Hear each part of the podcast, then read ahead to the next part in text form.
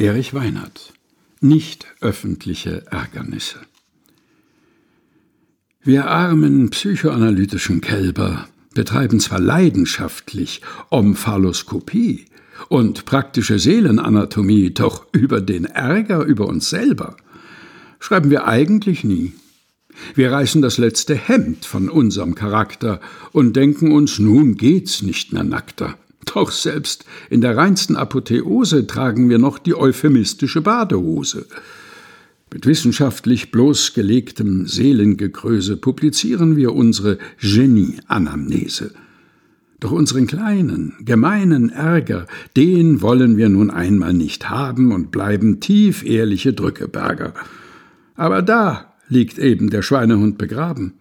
Denn hinter jedem Selbstmordgedankenstrich steht nicht etwa das Liebe und Hass verbrannte, sondern der Ärger über andere und sich.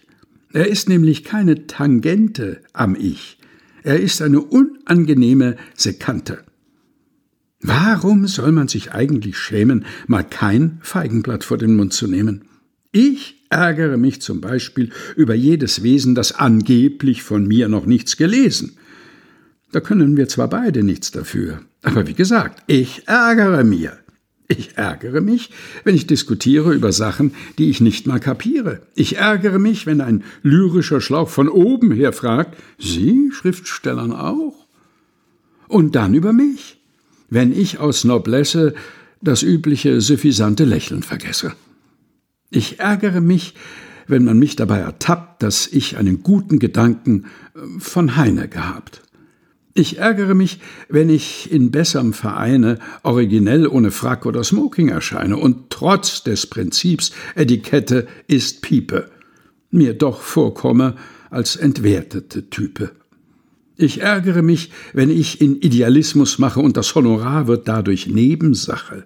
Ich ärgere mich, wenn ich ehrlich sein soll, sogar über dieses Selbstprotokoll. Denn nun betonen die größeren Kollegen laut, da sind wir doch innerlich anders gebaut. Erich Weinert Nicht öffentliche Ärgernisse. Gelesen von Helga Heinold.